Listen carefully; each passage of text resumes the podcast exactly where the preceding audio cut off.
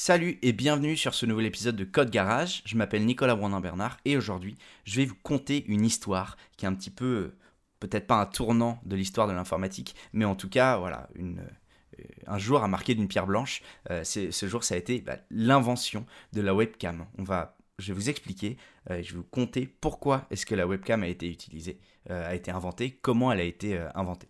Ok? Donc ça commence en 1991.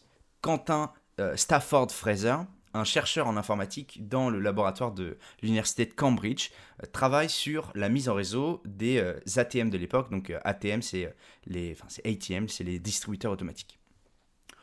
Donc Quentin, il collabore avec une quinzaine de chercheurs qui travaillent dans le même bâtiment que lui sur des projets plus ou moins connexes et, pour plancher, on va dire, pendant bah, ces longues heures euh, sur leur projet de recherche, ils consomment tous euh, une quantité énorme de café jour et nuit, du coup, parce qu'il euh, y en a qui, bossent à toutes, toutes heures de la journée. Et il y a un problème, c'est que la recherche académique, bah, c'est pas un monde où il y a de l'argent qui coule à flot. ok? La plupart du budget, c'est investi dans le matériel utilisé pour les projets de recherche et, par exemple euh, des ordinateurs, des choses comme ça. À l'époque, notamment, en plus, euh, bah, le coût de l'informatique était, était encore plus élevé qu'aujourd'hui. Enfin, c'est différent, mais voilà. Et donc, il y a, y a, bien un endroit où on ne peut pas mettre d'argent dans la recherche académique, c'est dans la machine à café. Ce qui veut dire qu'il y a une seule machine à café qui est disponible pour tout le bâtiment. Quand je vous dis une machine à café, c'est pas une machine à café euh, un peu comme on pourrait penser à un distributeur euh, automatique de café ou, euh, un truc d'entreprise. Non, non. C'est une machine où on met la petite euh, soucoupe et on fait son café, ça coule, etc. Et ça met pas mal de temps à se faire. Quoi. Donc, comme il paraît que le café, bah, il est toujours meilleur quand il vient d'être fait, moi j'en sais rien, je j'aime pas ça, mais en fait, à chaque fois que la machine finit de remplir un bol, et eh bah, en 5 minutes après, le bol il se retrouve vide, et en fait, bah, à chaque fois qu'il y a euh, des chercheurs euh, qui, viennent euh, tout simplement boire du café, et eh bah, plus rien, vide. Et donc, ils ont descendu des étages et parcouru des bâtiments pour absolument rien.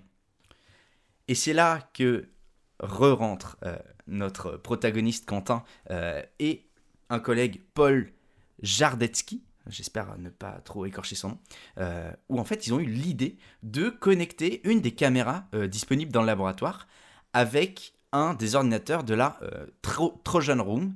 Euh, donc c'est une, salle qui contenait des machines de test euh, reliées au réseau du bâtiment pour leur recherche, qui contient aussi la machine à café.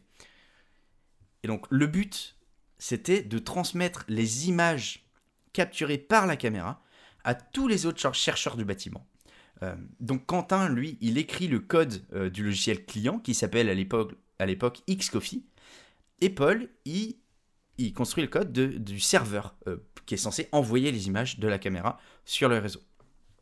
Donc il travaille plusieurs heures dessus et au bout d'un moment, les deux, euh, les deux chercheurs ils réussissent à diffuser les images de la caméra qui est bien évidemment braquée sur la machine à café et de l'envoyer directement sur le réseau. Et que chaque chercheur bah, pouvait voir en temps réel, alors évidemment euh, une image en nuance de gris de 128 pixels par 128 pixels, envoyé toutes les 20 secondes. Donc on n'est pas sur du 60, euh, du 60 fps euh, Full HD. Clairement, là, on est sur un truc tout petit. C'est vraiment très très petit. Mais, ça permet complètement bah, de voir le taux de remplissage de la machine. et puis de toute façon, bah, toutes les 20 secondes, ça suffit parce que la machine met plusieurs minutes à se remplir. Donc c'est largement suffisant. Et donc tout les chercheurs peuvent avoir accès à ça et éviter de se déplacer pour rien. Voilà, on dit souvent que euh, les informaticiens, euh, les développeurs, développeuses évidemment, euh, sont feignants parce qu'ils aiment bien automatiser, prendre vachement de temps pour automatiser un petit truc. Bah là, c'est exactement ça. voilà, ils automatisent leur, ils s'évitent, on va dire, de se déplacer au travers des bâtiments. Donc à l'époque, le système il tournait sur un protocole RPC maison euh, créé spécifiquement bah, pour la mise en réseau des, distributeurs automatiques de, monnaie, hein, comme, euh, comme je vous le disais tout à l'heure. Et il pouvait fonctionner qu'à l'intérieur du laboratoire. Mais évidemment, avec l'avancée d'Internet et l'arrivée bah, des images dans les navigateurs web en 93, bah, l'ordinateur qui servait de serveur pour la webcam a été remplacé alors par un, autre euh, ordinateur qui s'appelle un Acorn Archimedes, et, euh, et, un serveur web qui a été installé par Daniel Gordon et Martin Johnson. Voilà, donc euh, on a quatre personnes qui resteront, on va dire, ancrées dans l'histoire de la création de, de, la webcam. Et donc les images bah, de cette célèbre machine à café, à partir de là, ont été publiques et visionnées bah, par des centaines de personnes partout dans le monde chaque jour, jusqu'à emmener des fans en pèlerinage devant l'université. Donc je ne sais pas si vous vous rendez compte, mais c'est quand même incroyable que voilà, c'était pas, alors évidemment pas tellement la fascination de cette machine à café en particulier, mais c'est eh, autour de cette invention, de ce concept, de cette technologie, et puis de cette révolution quand même euh, à l'époque. Donc au final, euh, bah, à raison d'une image envoyée toutes les secondes, jour et nuit, parce qu'il y avait en plus, ils avaient ajouté une lampe qui était braquée sur la machine, euh, et bah, la première webcam de l'histoire de l'informatique était née. Le serveur, lui, il a été arrêté le 22 août 2001. Euh, donc, si jamais, je vous mettrai le lien de, mon article dans, les notes du podcast, parce que vous pourrez voir, et eh ben, simplement déjà une des premières images qui a été envoyée par la webcam et vous verrez un petit peu la résolution, ce que ça donne, vous verrez que c'est vraiment très petit. Et vous verrez aussi euh, la dernière image transmise par la webcam, qui, montre en fait bah, les doigts de euh, Daniel Gordon, euh, Martin Johnson et Quentin euh, Stafford Fraser en train d'appuyer tous ensemble sur le bouton d'arrêt du serveur. Donc voilà, c'est, c'est une histoire moi qui, que je trouve assez, incroyable, voilà, assez magique et qui en même temps est très terre à terre et, et, reflète bien le, je le monde de l'ingénierie informatique qui qui, fait parfois preuve de ressources incroyables pour des fois des tâches qui nous paraissent dérisoires et qui au final, en fait, ça devient une invention utilisée par littéralement absolument le monde entier maintenant, puisque n'importe quel téléphone peut faire webcam.